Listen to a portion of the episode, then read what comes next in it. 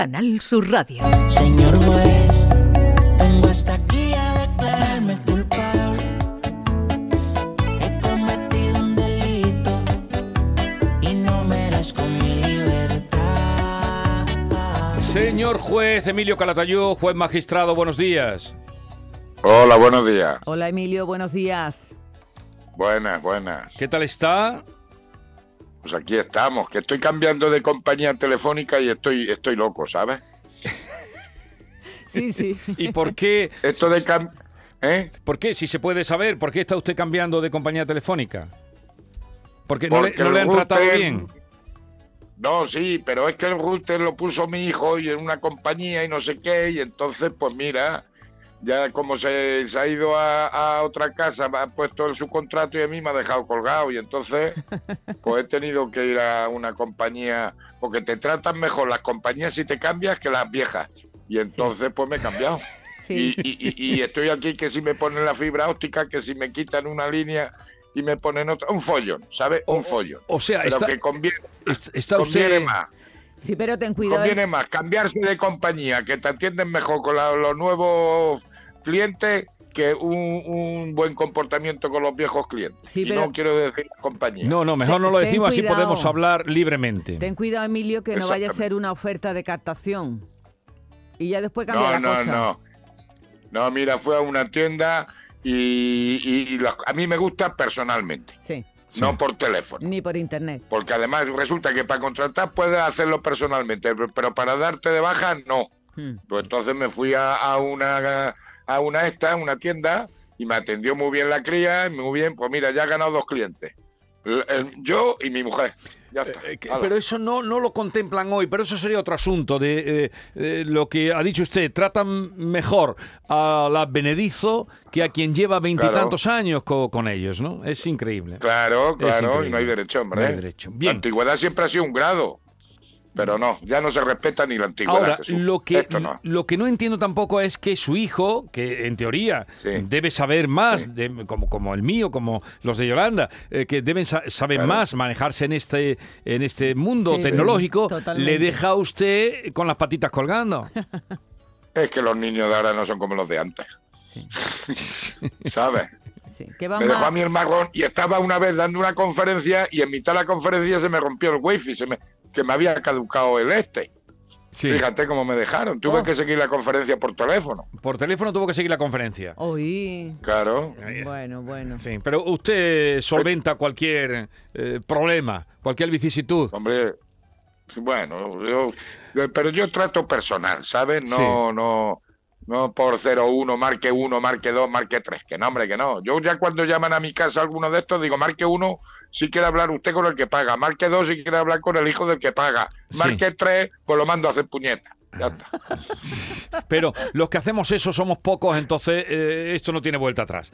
Bien, vamos, No, señor juez, no porque han pasado muchas cosas este fin de semana, fiesta de Halloween. Sí. Ahora queremos, Sí. como siempre, usted sabe, resolverlo todo en un momento, dónde está el mal, dónde está el culpable, en fin. eh, tiene muchas, eh, muchas caras una situación como la que se ha vivido este fin de semana y fiesta de Halloween, Sí. especialmente en Sevilla. Pero yo quisiera algo que mucha gente está pensando o se pregunta. La noticia que Sí. estamos contando esta mañana es que el juez ha enviado a un centro de menores al único arrestado hasta ahora, un joven de 16 años, como Sí. eh, culpable o presunto culpable del crimen del otro joven de 18 años, qué cosa tan terrible, usted ya habrá oído, apuñalado a la misma puerta de su casa. Con ese Sí. joven de 16 años, ¿qué pasa ahora?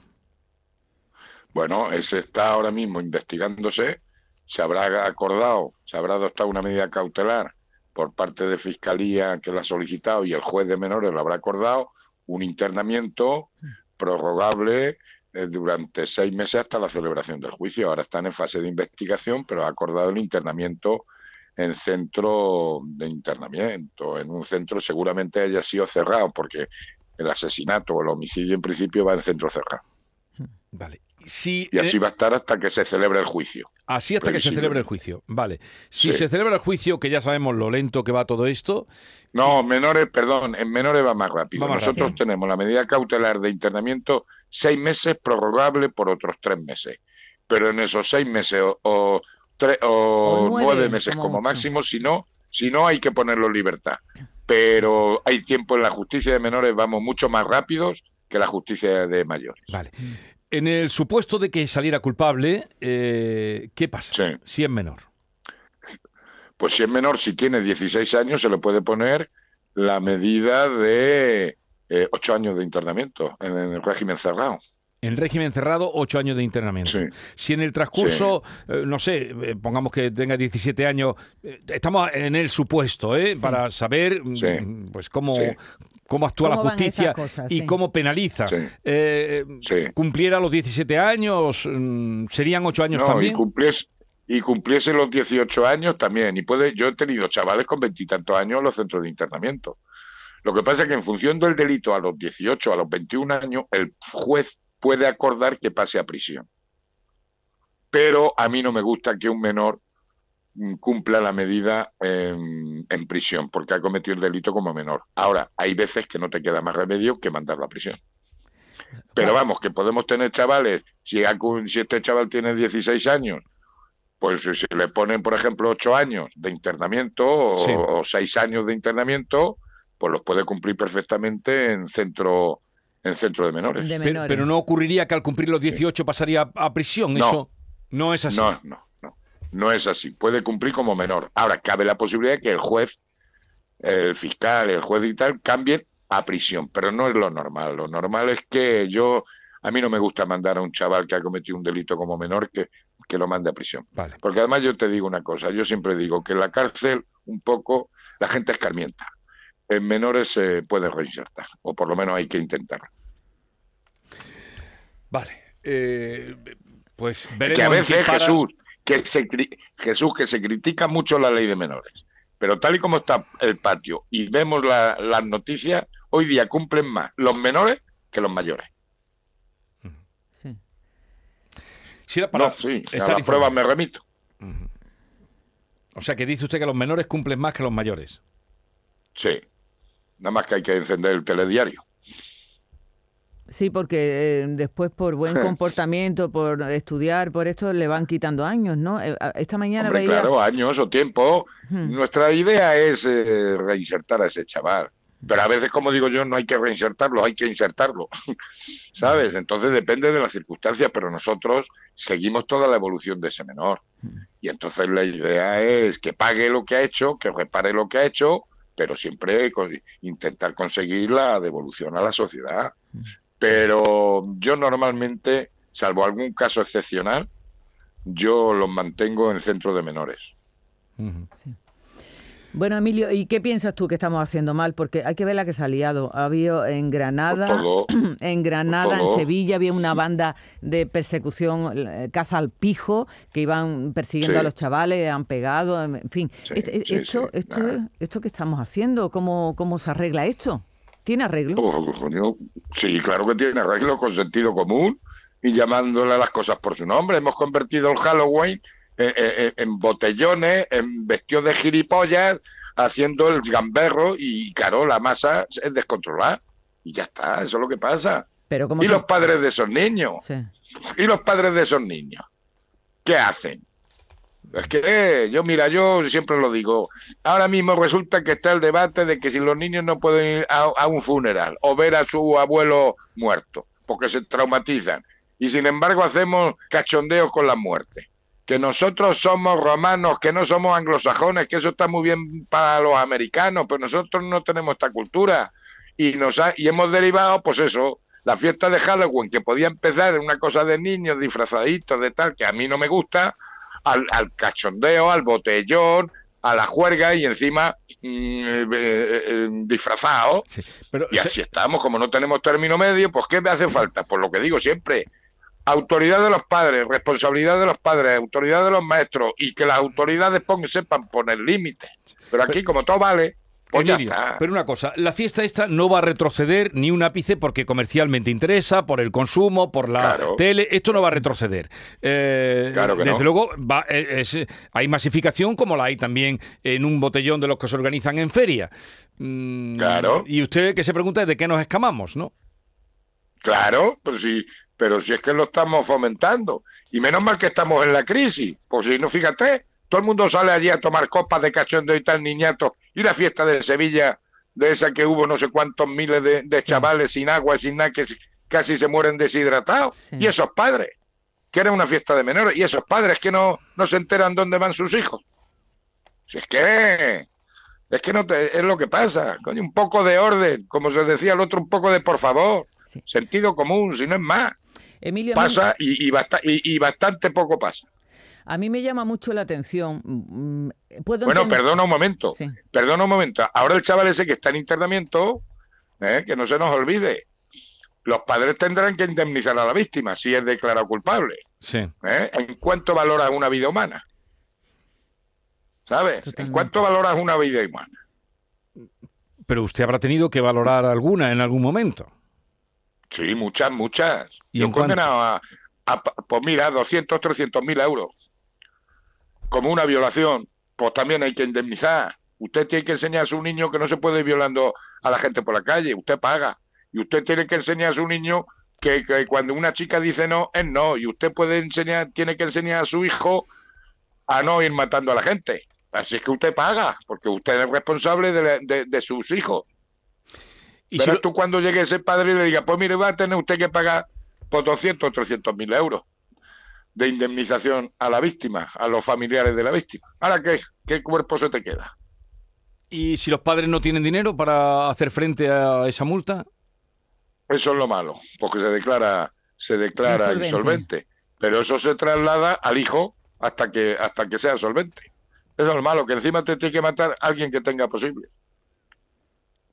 Porque si no, no te indemnizan Claro, se con nada. declara insolvente, pues ya está. Y si se declara insolvente, no hay ni un pavo. No, hasta que el menor, como es- va, el, el menor es el que responde directamente, pero como no tiene dinero, responden los padres, o cuando tenga mejor fortuna el menor. Sí, si pero, lo tiene, el menor, el años. menor al que junte dinero estando, si va a salir de la prisión, 24 años, o sea, Claro. que no te asiste la víctima, la víctima, No. este, este chico, eh, eso no está cubierto tampoco por parte, digamos, del Estado, de alguien, o sea, que la víctima, No, no, no. si- lo que usted ha dicho, No. si el que te mata no tiene dinero, Ya bata. está. Ya está, ¿verdad? O sea, es que eso es lo malo que tenemos aquí en este país. Pero se podría arreglar Vamos, un- en este país yo no sé cómo Ya. están los demás. No, no sé tampoco yo, pero se podría arreglar un poco mejor que a las víctimas no se vean en esa indefensión también de haber perdido un hijo Claro, y no tener nadie claro. que, que les ampare, ¿no? Claro, Es terrible. así estamos. Es que, pero esas cosas hay que decirle. Esas cosas hay que decirle y muchas veces la gente no lo sabe. O sea que si te matan, Dios no lo quiera, pues que sea solvente. Porque si no, encima, mira, Emilio, estaba yo pensando, eh, ¿qué, qué, qué- qué pasa por la cabeza de un chaval cuando piensa eh, en ir a divertirse con una navaja, con un destornillador, con un bate de béisbol? ¿Cómo- ¿Por qué van a divertirse así? porque pues ya no saben divertirse de otra manera. Y tienen que hacer maldades. Son- son- se- o claro, quemar que contenedores. se, convierte- se convierten en gamberros, gamberros ya delincuentes. Ya está. Yo por eso digo, ¿y esos padres? ¿Qué hacen esos padres? ¿Qué hacen esos padres? ¿A qué se dedican esos padres? Hombre, así estamos, así estamos. Si yo tengo aquí, se está investigando, ya veremos si me llega a mí o le llega a mi compañero y tal, también tres menores que la noche de Halloween Sí. quemaron unos contenedores y si hubo un follón allí en el mueble que estaba alrededor por allí. Sí, en el inmueble y en Ya un veremos piso ver también, que a lo mejor, cada- co- a lo, a lo mejor claro, le tocan a ver cómo usted. queda la cosa.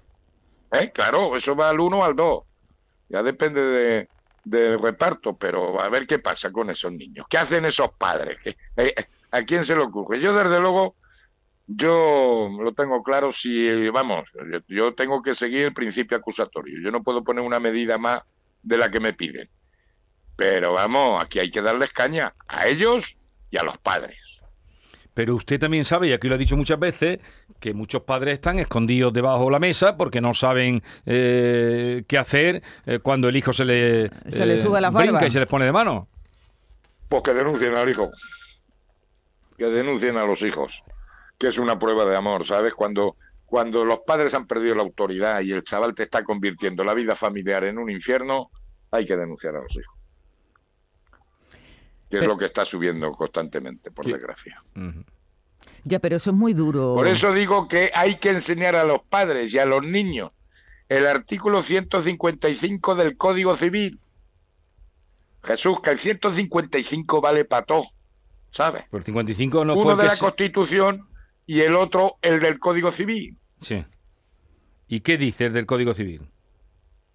Pues el artículo 155 dice que los hijos deben obedecer a sus padres mientras permanezcan bajo su potestad y respetarles siempre. Y segundo, contribuir equitativamente según sus posibilidades al levantamiento de las cargas de la familia. En este país nada más que se habla de derechos, pero no se habla de obligaciones. Y los niños, los menores, tienen obligaciones, que obedecer a sus padres hasta que sean mayores de edad y respetarlos siempre hasta que se mueran y echar una mano en casa. Pero eso no se transmite a los menores.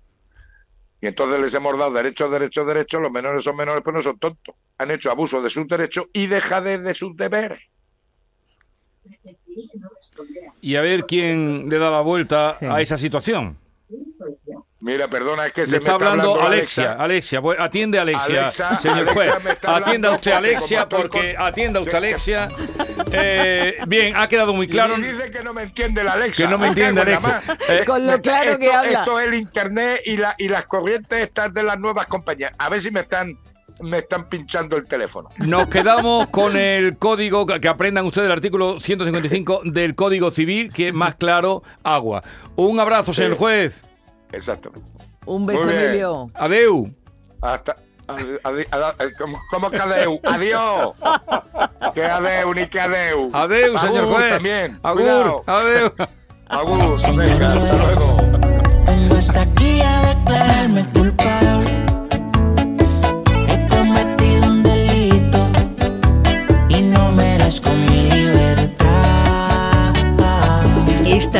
La Mañana de Andalucía con Jesús Vigorra.